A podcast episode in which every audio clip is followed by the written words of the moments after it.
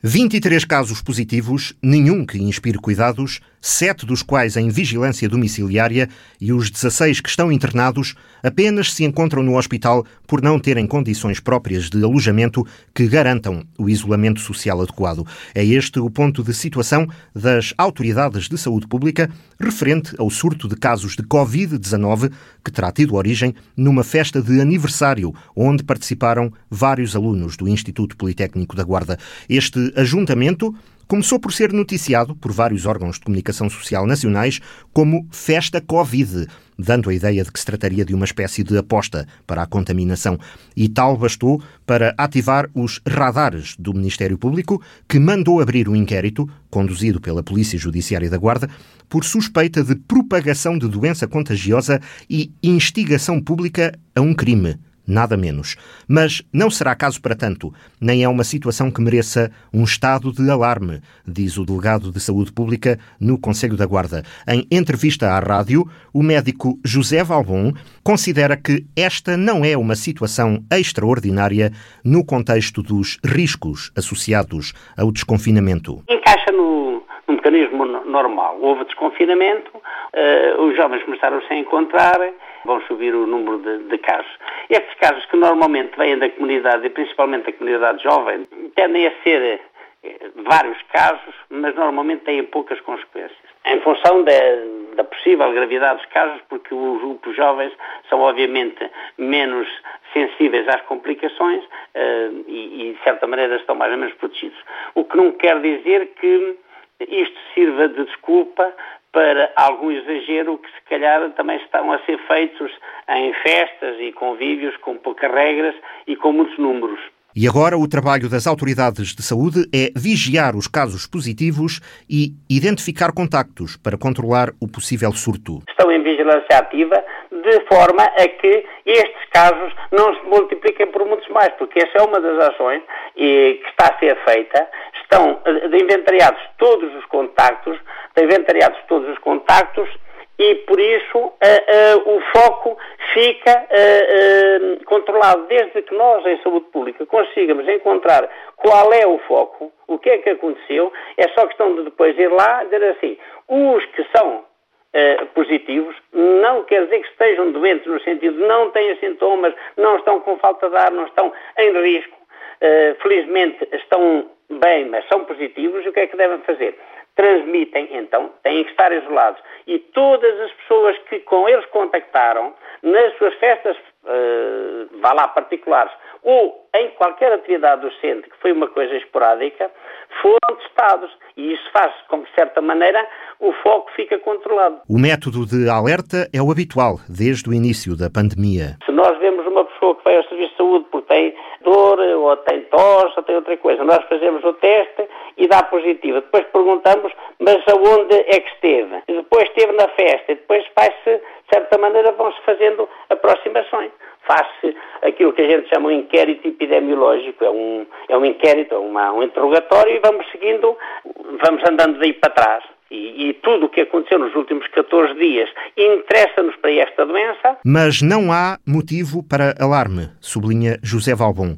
Foi desencadeado o processo normal para estes casos. As autoridades de saúde estão a fazer controles rigorosos e estão a agir junto também das forças de, de, de polícia, se necessário for, para que as pessoas fiquem, de certa maneira, protegidas, porque se nós deixamos de controlar, pode sair do, do grupo, pode sair e entrar, por exemplo, numa estrutura mais vulnerável. Vão uma comunidade religiosa, ou vão um lar, ou outra coisa qualquer. Por isso é que nós temos que seguir o caminho da, dos positivos e dos contactos com os positivos. Eu gosto mais de dizer assim do que dizer doentes, porque efetivamente esse é um dos problemas, é que a televisão, principalmente a televisão tem sido uma fonte de informação, uma fonte de pedagogia às vezes, mas também nem sempre, e de certa maneira todos os casos que estão a aparecer, ou seja, todos os casos positivos, a população está a vê-los como doentes. Efetivamente, muitos não são, 80% nem dão conta que são positivos, muito poucos, alguns, uh, precisam de cuidados especiais. E este surto nada teve a ver com as atividades letivas, nem começou dentro do Politécnico, sublinha o delegado de saúde. Quem acha, por exemplo, que os exames, as aulas não devem funcionar, os exames não devem ser presenciais e tal. Ah, isto foi o Politécnico que fez. Não é verdade, não, não foi o exame presencial que fez este problema. Outros, os mais puritanos, pois lá andam os jovens, não sei o quê, não têm mais fazer, andam a fazer festas. Então são só os jovens. No fundo, no fundo, o que é a causa? A causa é todo o padrão de comportamentos que nós fazemos ao longo, ao longo do tempo. E é por isso que os óculos da, do médico devem ser despidos de moralidade, devem ser despidos de preconceito sobre aquilo que se faz existem comportamentos de risco e não devemos pensar que são as escolas ou são os jovens, tudo quanto se diga a meter tudo no mesmo saco é obviamente injusto. Fala-se demais sobre aquilo que não se sabe, quando a raiz do problema pode estar na falta de condições de acolhimento de estudantes estrangeiros que a Guarda ainda não soube integrar. A Covid-19 foi afinal só mais um detalhe. Iríamos ver que era essencialmente uma doença dos grupos mais vulneráveis e dos mais débeis. E estamos a ver isso. Sabemos que é num grupo de estudantes que tem condições de habitabilidade, se calhar, a, crescer de uma certa melhoria, e é um grupo também a, que, se calhar, nós, todos, já devíamos ter algum grau de atenção e andar mais em cima da, desta situação. Mesmo antes da situação da Covid, os problemas já existiam antes desta questão pontual de saúde. Estas doenças, de certa maneira, só traduzem isto, só mostram aquilo que já existe. Era antes, durante e depois do Covid. Como sabemos, vamos saber e vai se acabar o Covid, vai continuar a ser assim, as sociedades que forem inclusivas, que tiverem os alunos bem integrados, que façam os exames a tempo e hora, que façam as atividades preventivas, vão passar por isto muito melhor. Ou seja, a probabilidade de doença é qualquer coisa que é muito democrática, no sentido de atingir toda a gente, mas as doenças também são oportunistas, vão atacar essencialmente os mais vulneráveis, os que têm menos condições de habitabilidade. Eu até já falei com a, com a escola e devia-se articular com os, com os também serviços de saúde, fazer um, um, um, programa de promoção da saúde destes eh, grupos eh, eh, mais vulneráveis. A sociedade tem que ser inclusiva e tem que pro, melhorar, promover e levar as condições de higiene, habitabilidade, níveis nutricionais, espaçamento social, que são fundamentais para prevenir esta doença e todas as outras. Teve de ser o próprio hospital a resolver a falta de condições de alojamento de alguns dos casos positivos. Sim, agora viu-se que não se conseguiu arranjar condições de isolamento nas suas residências. Tiveram que ficar alguns no hospital, felizmente poucos, mas alguns tiveram que ficar no hospital, para garantir, e só para isso, porque eles efetivamente não têm sintomas que justificassem isso, mas tiveram que ficar no hospital para dar garantias, vá lá, de isolamento e de proteção a estes jovens. Para garantir o isolamento social, mais até do que a necessidade de tratamento, eh, que em nenhum caso justifica o internamento hospitalar. Felizmente que assim é, no sentido de que estão uh, pouco sintomáticos. Uh, infelizmente que uh, não tenham condições de habilitabilidade nas suas, nas suas residências habituais, nem também condições depois de apoio de, de, de cuidadores, que lhe permita estar durante 14 dias em isolamento sem que nada lhe falte. Uh, e isto é, de certa maneira, qualquer coisa que, passado o primeiro embate, todos nós nos devíamos sentar e estudar e ver o que era possível de, de, de, melhorar. A Guarda tem de, de uma vez por todas, criar condições para integrar estes grupos vulneráveis, alerta José Valbon. Os estudantes que estão por aqui nós temos para com eles o dever de, de, integração, de os acolher como um dos nossos, que efetivamente são. São, são nós, estão por aqui, uh, e uma sociedade democrática e uma sociedade uh, justa uh, tem para com os estudantes dos PALOPs o mesmo grau de atenção, de consideração e de meios de realização, vá lá, estudantil, mas também cívica, de que deve ter para com os seus filhos. Porque, tirando este fator, as condições de alojamento, os estudantes em causa não estão nem mais nem menos expostos à doença. A propagação da Covid-19 tem a ver com comportamentos e é absolutamente democrática. Não há grupos de risco. Eu vou dizer outra vez para toda a gente que sabe, não há grupos de risco. nem são os estudantes, nem são os médicos, nem são os veterinários, nem são os camionistas, nem são os indivíduos da construção civil. Existem comportamentos de risco e existem situações vulneráveis. O que existe aqui, essencialmente, neste, neste nosso grupo, são condições de, de vulnerabilidade. E eles estão muito juntos nas suas condições de habitabilidade, provavelmente em algumas situações de sobrelotação por, eh, por, eh, por espaço. E depois, como eles efetivamente têm uh, uh, poucos contactos, acabam por se juntar, é a maneira de eles se distraírem. Como os nossos imigrantes em França antigamente também faziam festas, por exemplo, em França, o que é que acontece? Estes grupos normalmente juntam-se aos seus pares e as festas deles são como as nossas festas, aumentam o risco. Então, acontece assim, como se nós fizermos festas agora nas nossas férias, também nos vai acontecer a mesma coisa. E é isso que nós temos que atender. Não é por serem de raça negra, ou por serem estudantes, ou por serem jovens, o que interessa é tentar fazer pedagogia e dar condições para que aquilo que aconteceu não aconteça. As condições de vulnerabilidade cedam, reduzam e não temos esta ideia de que é deles, porque é deles como é nosso, como é de toda a gente. Existe a doença, existem pessoas e existem comportamentos. E não vale a pena andarmos aqui à procura de bodes expiatórios porque só nos atrasa, só nos dificulta as estratégias acertadas de resolver o problema. Mas, por outro lado, também faltou a justa medida, o equilíbrio, na resposta a esta pandemia, considera o delegado de Saúde Pública da Guarda. Fechou-se tudo e fechou-se demais. Pomos todas as pessoas, quando conseguimos pôr, confinados. E a doença cede, a doença reduz, como é evidente. E enquanto estivemos a fazer isso, não nos estivemos a preocupar em passar a informação útil do que se deve fazer.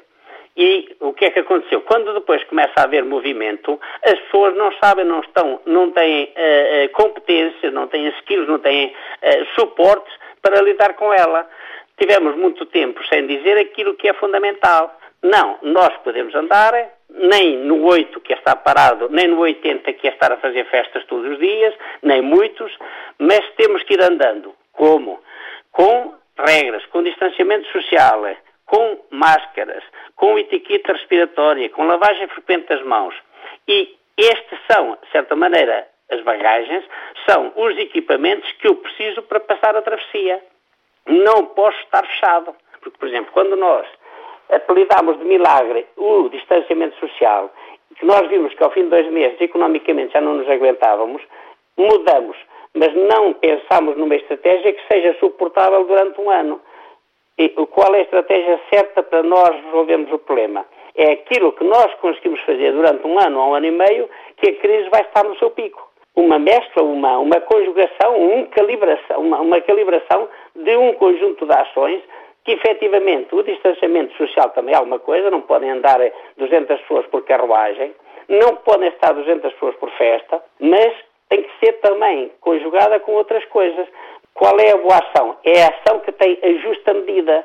Uh, nem tanto ao mar, nem tanto à terra, nem parado, nem em festa. E depois há a tendência de cada um de nós para ser polícia, denunciante dos comportamentos dos outros. Temos muita ideia de que os comportamentos dos outros, e principalmente se a gente não gostar muito, são pecados. Nós não vemos uh, uh, isto como um risco, como uma probabilidade, como qualquer coisa que, que é transversal a nós todos. Vemos antes isto como qualquer coisa que os outros fizeram. Agora são estes, depois são aqueles, ou porque veio de, de um país, ou veio de outro sítio. Nós andamos sempre à procura de um culpado, de um pecador. E isso, claro que não é, não é útil para estas situações. Nós devemos é ver o que existe. Existe a doença, ela é pandémica, está em todo lado, por isso também está na Guarda, também está em Portugal. Como é que nós vamos, de certa maneira, arranjar uma estratégia de lidar com ele? Não tanto pensando que o problema é dos outros e constituirmos nós como indivíduos que apontamos dedo aos outros, porque normalmente quem aponta o dedo é muito fácil que depois a ponta do dedo esteja, fique queimado. Veja só que todos os governantes que andaram a apontar o dedo à Inglaterra agora estão com a ponta do dedo queimado, porque os ingleses já responderam, morderam na ponta do dedo.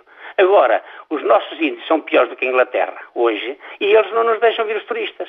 Ora, se estivéssemos caladinhos e a fazer aquilo que era útil e necessário, Mas nós gostamos de apontar o dedo. Houve uma exploração do medo, que também não ajudou, reconhece José Valbon. Nós fomos os que fechámos mais cedo. Fechámos em todos os segmentos, o que é uma coisa que é discutível. Quer dizer, fechámos nos indivíduos que têm menos risco, nas escolas. Até foi o sítio por onde nós decidimos fechar.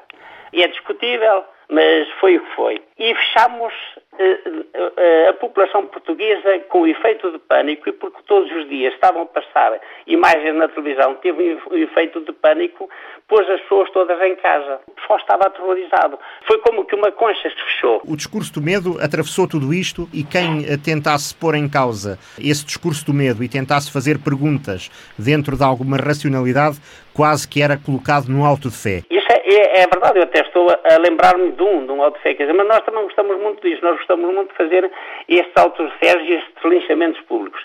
Eu lembro-me, tenho, tenho, presente na minha imagem de uma das coisas que se passou, o, o, o, há um Conselho Nacional de Saúde Pública que tem, eh, bem ou mal, quer dizer, tem os indivíduos que, que em Portugal provavelmente mais sabem de saúde pública e eles uh, atreveram-se, quer dizer, uh, a pôr um bocado em causa uh, essa estratégia de fechar as escolas logo neste dia. Foram logo atrocidades efetivamente, feitas as contas a esta distância, as escolas, se calhar, não. E se calhar algumas das outras atividades que agora estão abertas, se calhar agora sim que deviam estar fechadas. Não há uma receita única para toda a parte do país, nem para todas as faixas da população. E este princípio devia ter sido observado na resposta à pandemia num território desigual. Práticas em, em saúde não são estratégias igualitárias, ou seja, o que se deve fazer não deve ser igual para todos os grupos, para todas as zonas do país, para todos os sítios. A saúde não vive do princípio da igualdade. A saúde vive, as boas políticas da saúde vivem da equidade, ou seja, a ação deve ser adequada às necessidades. Claro que se nós temos, do lado dos não imunizados, ou seja, da população virgem quando a doença chegou, temos um grupo de pessoas, uns idosos, outros que têm imunodeficiências e outros que não têm doenças nenhumas, a medida não pode ser igual para todas. E foi fechá-los todos. O especialista de saúde pública desafia-nos a olhar para a seguinte imagem. Suponhamos que a doença, a Covid-19, é um rio desconhecido que temos, de qualquer maneira, que atravessar. Os que podem, arriscam. Os que não podem, esperam por melhores dias. O que não é adequado é que fiquemos todos parados na margem. Estamos de um lado, deste lado do rio, imagina que está aqui um rio que é a doença, que queremos passar para o outro e estar imunizados 70%. Claro que eu não posso chegar aqui aos não imunizados deste lado e deitá-los para o rio e dizer assim, olha, vocês imunizem-se e logo vemos quem salva. Isto é uma estratégia suicida a Bolsonaro. Não podemos fazer isso. Mas também não podemos ficar aqui todos deste lado e dizer assim, ninguém salta, porque senão nunca vamos para o lado da imunização, nunca vamos ter vida social. Então o que nós devemos fazer é ir passando para o outro lado, se eu consigo nadar sozinho, se não põe uma boia sistemas de ventilação, caso algum de nós entre em insuficiência respiratória, para nos ajudarem. Por isso, desde que haja ventiladores disponíveis, desde que a nossa capacidade de utilização dos ventiladores não esteja acima de 60% a 70%, porque precisamos para os outros grupos, deve-se ir passando gente para o outro lado para termos o máximo de gente imunizada sem cairmos no rio, sem termos qualquer apoio. E isso tem que ser feito de uma forma gradual. Devemos ir arriscando, deve ser um, devemos, risco, um risco acompanhado. Devemos ir, deve-se fazer ações calibradas. Ações calibradas no sentido de este grupo pode ir andando, este pode, eh, não pode de todo, porque é vulnerável, este, porque está a fazer uma quimioterapia qualquer, está muito debilitado, também não pode ir. Nós temos que ir expondo em função de, de, de, da gestão do risco pôr uma, uma, uma vedação à volta de nós todos não é uma questão do risco. É uma medida drástica. É uma medida drástica que aguenta quanto tempo? Quanto o tecido económico e social aguentar. A doença previne-se com pequenos gestos e alguns tardaram. Se nós começássemos a usar uh, máscaras mais cedo, nós estávamos muito melhor.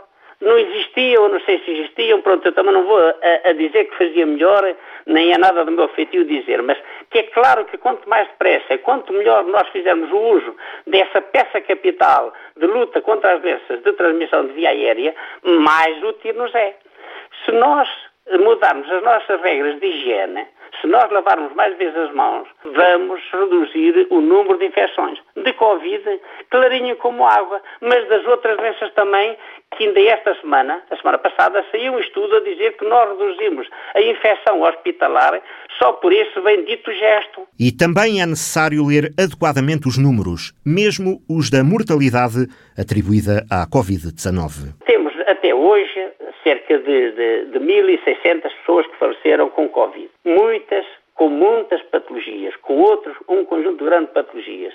Quase todos muito idosos. São 1.600 num conjunto de pessoas de mortes esperadas que para um ano, em Portugal, por exemplo, os mortos, o número de mortos em 2019 foram 111.700 e tal. Ou seja, 1.600 num conjunto de mortes esperadas que são sempre mais de 110 mil. 1.600 e... pessoas que, eh, se não tivessem como último evento a Covid, podiam ter morrido de outra coisa qualquer. No fundo, no fundo, são pessoas que, por condições patológicas, por questões de idade, por questões de vulnerabilidade, uh, uh, estão, vá lá, no cimo da parede, uh, quase a cair. E o vento, a brisa, vem e acaba por tombá-los, infelizmente. E é sempre mau que qualquer dos nossos concidadãos uh, venha morrer. Mas estão efetivamente num equilíbrio muito instável e que esta brisa, que é o Covid, faz cair alguns, mas também a gripe do ano anterior fez cair cerca de 2 mil. O Serviço Nacional de Saúde faz uma monitorização contínua. Os serviços de saúde devem estar atentos a ter os, a, a, os equipamentos sempre o mais disponíveis possíveis, as equipas mobilizadas de uma forma profissional, mas isto é verdade para uh, o ataque e o embate e a prevenção desta doença, desta doença que agora emergiu, que é uma pandemia, mas também para outras doenças que não deixaram de existir.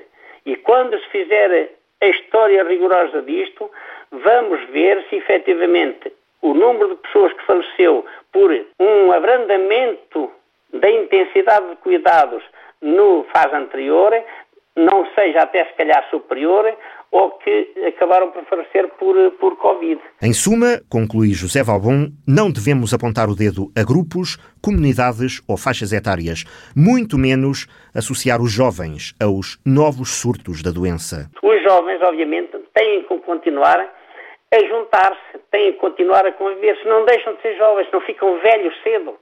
E, e, isso também nós não queremos. Agora, não podem, é óbvio, andarem-se arriscar em excesso e muitos podem-se fazer festas, podem-se fazer convívios, mas com parcimónia. Entre o 8 e o 80 há de haver um número qualquer razoável. Nós não podemos hum, dizer que os jovens se infectam numa esplanada, porque são eles e porque estão a fazer barulho e porque são jovens, mas se precisarmos que vão às 7 da manhã todos numa, num metro, aí já não há problema nenhum. E dizermos isso sem nos rirmos. É mais fácil culpar um grupo de jovens numa festa ou numa esplanada, mas toda a sociedade aprendeu e está a aprender com esta pandemia. O essencial, sublinha o médico José Valbon, é não entrar em pânico, não explorar o medo. Porém, as regras de distanciamento social, de não ajuntamento em grande número, de etiqueta respiratória, uso de máscara e lavagem frequente das mãos são obrigatórias.